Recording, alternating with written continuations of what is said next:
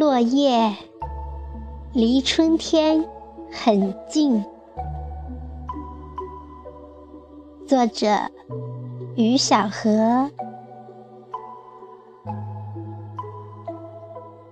落叶，从古到今传颂的多为悲秋、萧瑟、怀念之情。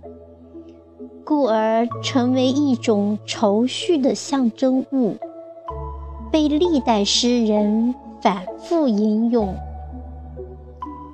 元朝徐再思《水仙子·夜雨》中的诗句：“一生无叶一生秋，一点芭蕉一点愁，三更归梦三更后。”就是比较直抒胸臆的秋愁之流露。柳宗元《柳州二月榕叶落尽偶题》的“山城过雨百花尽，榕叶满庭莺乱啼”，就是一种委婉曲写的落叶凄美之感。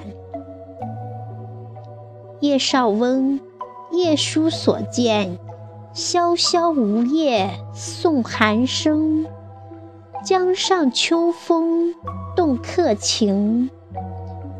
知有儿童挑促织，夜深篱落一灯明。则从落叶牵引出思乡思亲之情。而孔少安的落叶诗：“早秋惊落叶，飘零似客心。翻飞未肯下，犹言惜故邻。”就有了更多灵性的思考和人生的回味。实际上，落叶离春天很近。并没有这么多的悲情，因为落叶有着更多的是感恩和反哺之心。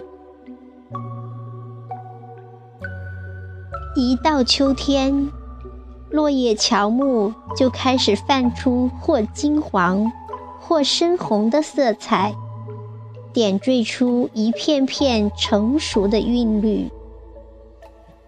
此刻的树叶已经暮年，清晰可见的纹理凸显在纵横交错的叶脉之间，恍如村庄的阡陌，也若秋天的版图，更好似今年的往事在岁月的沉淀里发酵成经典。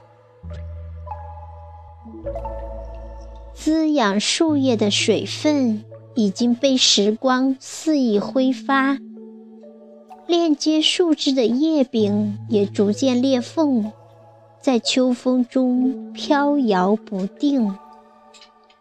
此刻的树叶是脆弱的，经不起风吹雨打，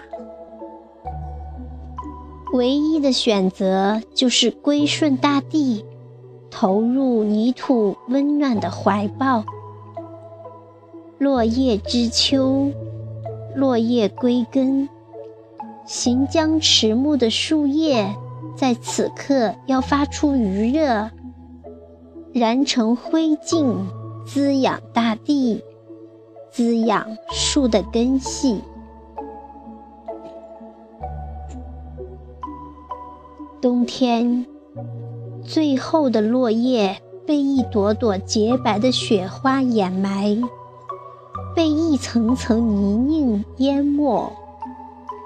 落叶从未叫一声疼，从没喊一声冤。落叶知道自己生命的归宿，落叶明白季节轮回的必然。无论对树枝有多么的依恋和不舍，都必须融入泥土的血脉。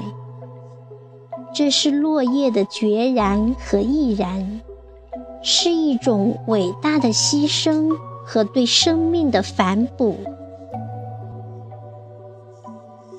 落叶知冬，落叶懂冷，落叶明白，只有付出自己最后残余的热量，才能换来翠绿的春天。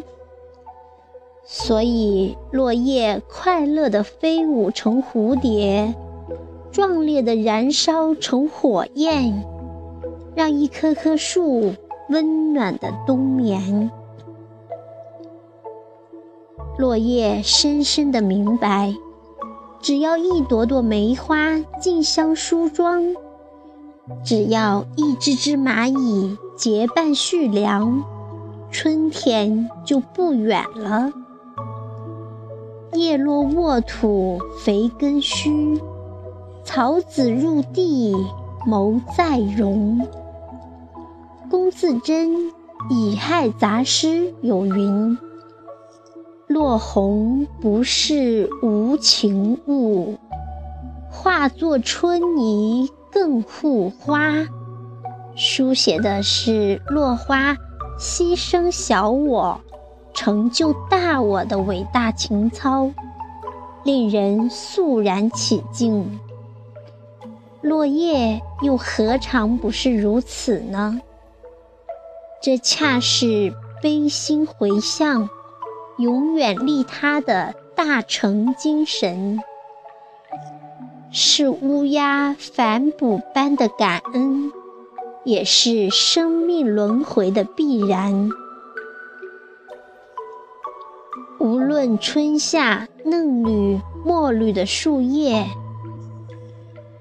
亦或飘飘扬扬落下的树叶，还是地上默然不语的泥土，其实原本就是浑然一体，只不过是随缘所处的位置不同罢了。落叶离春天很近。英国诗人雪莱在《西风颂》中如此写道：“冬天来了，春天还会远吗？”落叶是冬天的信使，它把春天的信息通过寒冷进行传递。让人们在压力之中产生动力，并珍惜美好的春光。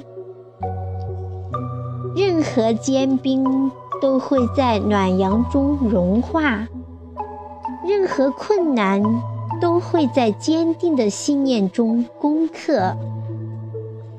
寒冷总是短暂的。而温暖总是长存心海之间。请把我枯萎的思绪播送到宇宙去吧，让它像落叶一样促成新的生命。因为我知道，只要春雷一响，就会将满园春色与扑鼻芬芳。充满人间，一切腐朽陈旧，都将让位于新生。看吧，二月的春风正在前方剪裁细细的柳叶。